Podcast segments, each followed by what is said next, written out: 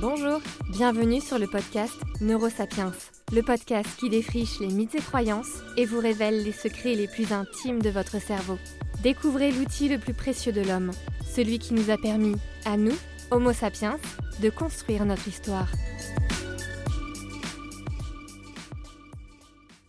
Bonjour et bienvenue dans la partie 2 de notre série sur l'argent. Alors je vais être honnête, cet épisode ne va avoir ni queue ni tête. Je vous rassure, on va parler d'argent de A à Z, mais j'ai pas su me décider sur tous les éléments que je voulais vous partager, alors j'ai décidé de ne pas prendre de décision et de tout vous partager. On va parler de plein de choses, on va parler du fait que notre perception de l'argent varie selon ce à quoi nous le destinons, on va parler du fait que payer en espèces vs payer en carte de crédit n'a pas le même effet sur le cerveau, et puis on va partir du côté des émotions générées par l'argent.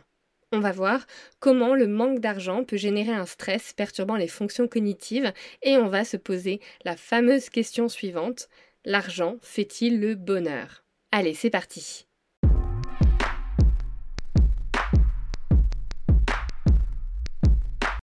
L'argent nous fait faire des choses que nous aimerions ne pas faire. L'argent nous fait faire des choses qui n'ont aucune logique. Aujourd'hui, on en sait beaucoup sur l'impact de l'argent sur nos comportements, et ces recherches, au-delà de donner lieu à des conclusions assez fascinantes, nous enseignent comment prendre de meilleures décisions. Pour commencer cet épisode donc, je vais vous raconter comment notre cerveau perçoit différemment l'argent en fonction de son but, mais aussi en fonction de notre moyen de paiement. On va voir que cette différence de perception impacte directement nos choix et décisions. Pour commencer, je vais vous parler d'une recherche menée en 1983 par Daniel Kahneman et Amos Tversky. Si le nom de Daniel Kahneman vous dit quelque chose, c'est normal. C'est un des psychologues, neuroéconomistes les plus connus au monde, et il a remporté le prix Nobel d'économie en 2022 pour ses recherches sur l'application de la psychologie à la finance. Pour ceux et celles qui connaissent, c'est aussi lui qui a théorisé Système 1, Système 2. Kahneman et Tversky ont donc créé l'étude suivante, et je vous invite à le faire aussi chez vous aux participants de l'étude, il leur a conté le scénario suivant. Imaginez que vous venez d'arriver au cinéma et vous fouillez dans votre poche pour y récupérer la place achetée à l'avance quelques heures plus tôt. Pour acheter cette place, vous avez déboursé 10 euros. Sauf que, patatras, vous découvrez que vous avez perdu cette place. Allez-vous débourser 10 euros supplémentaires et racheter un billet? Je vous laisse réfléchir. Imaginons maintenant que vous n'avez pas acheté votre place avant, vous arrivez au guichet et vous vous rendez compte que vous avez perdu un billet de 10 euros sur le trajet. Allez-vous quand même acheter votre place de cinéma à 10 euros? On est d'accord que dans les deux cas, la somme perdue est de 10 euros. Sauf que 88% des participants étaient prêts à acheter une place dans le second cas contre 44% dans le premier cas. Dans la situation où il fallait racheter une seconde place, car la première était perdue, les participants estimaient que le coût pour voir le film avait doublé.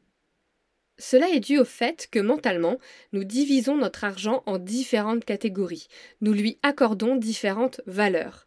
On lui accorde des objectifs, des buts. En réalité, l'argent est fongible, c'est-à-dire que notre argent, qu'il soit sous forme d'un billet, d'une carte de crédit ou d'une place de cinéma, est identique et interchangeable.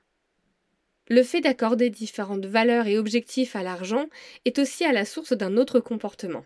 Ça explique que les petits gains exceptionnels, comme gagner une petite somme au loto ou bien l'argent qu'on reçoit de papy et mamie à Noël, sont plus susceptibles d'être dépensés très facilement et rapidement. On considère cet argent comme un gain exceptionnel et inattendu. On lui accorde moins le caractère sacré d'une somme exactement identique qu'on aurait mis de côté à la fin du mois. Alors qu'en soi, la somme, l'argent, est exactement le même. Le deuxième point que je veux aborder avec vous dans cette première partie, c'est que nous considérons différemment les paiements en espèces vs les paiements en carte de crédit. Prelec et Simester, deux chercheurs du MIT, ont remarqué en mettant en place une vente aux enchères de billets sportifs que les participants utilisant une carte de crédit étaient prêts à payer presque deux fois plus que les participants payant par espèce. Ça s'explique par le concept de douleur à payer. En gros, en déboursant de l'argent, on paye une sorte d'impôt émotionnel que votre cerveau interprète véritablement comme une douleur.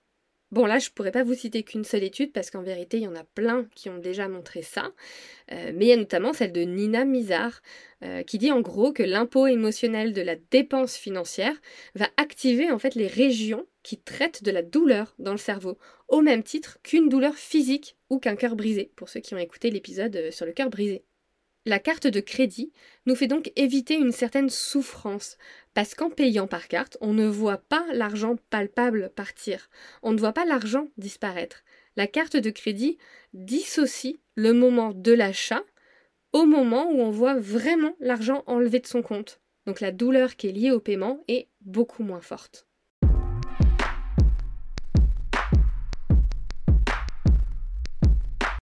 À présent, entamons le deuxième sujet de cet épisode, le lien entre argent et cognition. Bon, déjà, faut savoir que si l'argent est un sujet qui vous stresse, qui vous rend inquiet, voire complètement paniqué, vous n'êtes pas seul. Pour plus de 8 personnes sur 10, l'inflation récente est une importante source de stress. Donc oui, bien évidemment, l'argent a une grande importance pour votre santé mentale. Je vais vous partager une étude menée en 2013 par des chercheurs américains. Dans leur étude, les chercheurs ont exposé une situation problématique aux participants. Votre voiture est foutue, elle est cassée, vous devez dépenser plusieurs milliers d'euros pour la réparer. Comment allez-vous faire? Quelques minutes après, les participants devaient réaliser des tâches cognitives de raisonnement. Puis, deuxième étape de l'étude, le problème s'est reposé de nouveau, mais cette fois-ci, la somme à dépenser pour réparer la voiture était beaucoup plus faible. Les résultats étaient les suivants les personnes à faible revenu avaient obtenu un score beaucoup plus faible aux tâches cognitives lorsque le coût des réparations était plus élevé que lorsqu'il était faible. En revanche, les participants aux revenus plus élevés ont obtenu de bons résultats aux tests cognitifs, quel que soit le coût des réparations. Alors on en tire quoi de cette étude? Eh bien on en déduit que lorsque les ressources financières viennent à manquer, le stress se fait plus présent et ce dernier vient impacter et entacher directement nos fonctions cognitives de raisonnement, de planification, de résolution de problèmes, etc.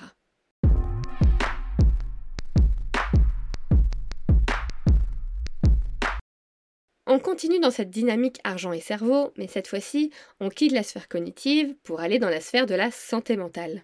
Et je vais répondre à la grande question, l'argent fait-il le bonheur? Eh bien, si on en croit les psychologues spécialisés en finance, si l'argent ne vous rend pas heureux, alors vous le dépensez mal. Je ne vais pas tourner autour du pot, donc en gros, l'argent vous rendra plus heureux s'il est dépensé dans l'optique d'améliorer vos expériences. En effet, c'est sans surprise que je vous dis que les expériences ont plus d'impact sur notre bonheur que les possessions. Pour la simple et bonne raison que les possessions apportent une gratification immédiate, mais qu'elles n'amènent pas un bonheur à long terme. En réalité, l'enfant en nous qui recevait un jouet pour Noël et qui lui accordait déjà plus du tout d'attention deux semaines plus tard, bah il est pas si loin que ça. A l'inverse, dépenser de l'argent dans une expérience va créer des souvenirs. Et un souvenir, si vous avez vu le film Vice Versa, est d'autant plus mémorisé s'il est empreint d'une émotion. Un souvenir issu d'une expérience aura une belle place en mémoire à long terme lorsqu'il sera empreint de belles émotions positives. Ces émotions positives, ce bonheur, sera d'autant plus pérenne qu'à chaque fois que vous vous rappellerez un souvenir en mémoire en le racontant, l'émotion positive liée au souvenir rejaillira aussi. Donc oui, l'argent fait le bonheur, mais seulement s'il est dépensé à bon escient.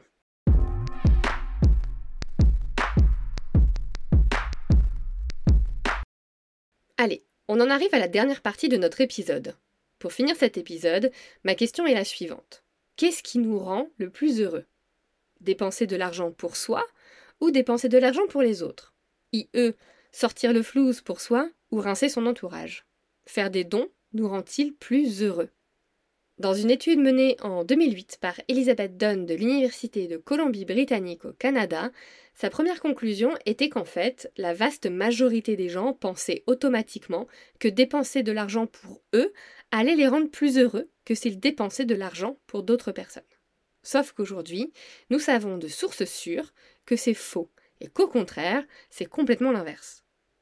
Dans la deuxième partie de son étude, Elizabeth Dunn a donné entre 5 et 20 dollars aux participants et leur a demandé soit de les dépenser pour quelqu'un d'autre, soit de les dépenser pour eux.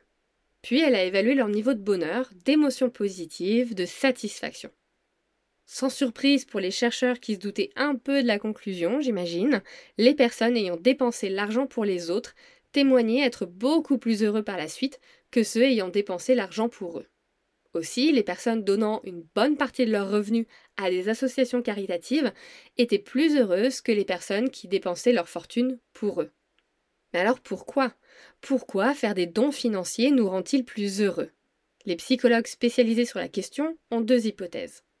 Premièrement, parce que donner aux autres nous fait nous sentir bien vis-à-vis de nous-mêmes. Et là, je pense directement et très fortement à Phoebe dans Friends, qui pour prouver à Joey que des gestes altruistes sans intérêt personnel existent, se laisse piquer par une guêpe.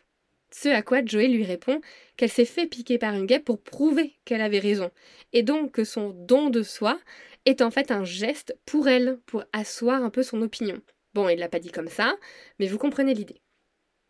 Deuxième hypothèse euh, qui expliquerait pourquoi donner de l'argent euh, nous rend plus heureux que dépenser pour soi, c'est parce que le don est un ciment pour nos relations sociales. C'est en 2006 que John Grafman et son équipe ont montré que lors d'un don, les aires orbitofrontales, médianes, subgénitales et orbitofrontales latérales interviennent tout spécifiquement. Alors ces aires ont certes des noms à dormir debout, euh, mais ce qu'il faut retenir, c'est qu'elles jouent un rôle clé dans les mécanismes les plus primitifs d'attachement.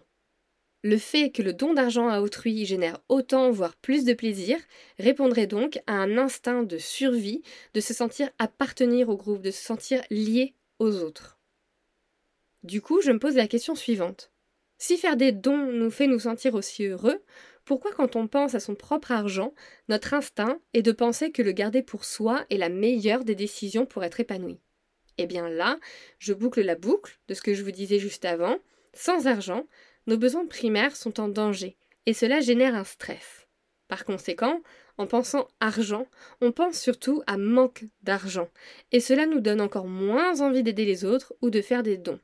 Par conséquent, et là on rentre dans un débat qui est un peu plus philo, mais il semblerait que ce n'est pas l'argent qui est mauvais pour notre santé mentale et notre bonheur, mais plutôt euh, les circonstances sociétales qui entourent l'argent.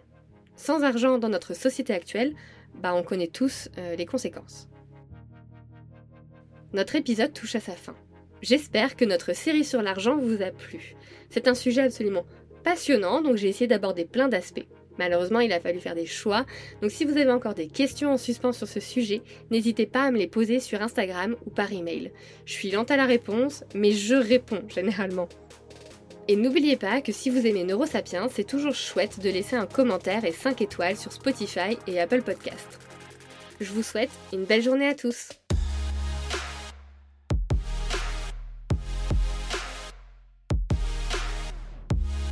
Neurosapiens est produit et distribué en collaboration avec l'Acme Productions. Ciao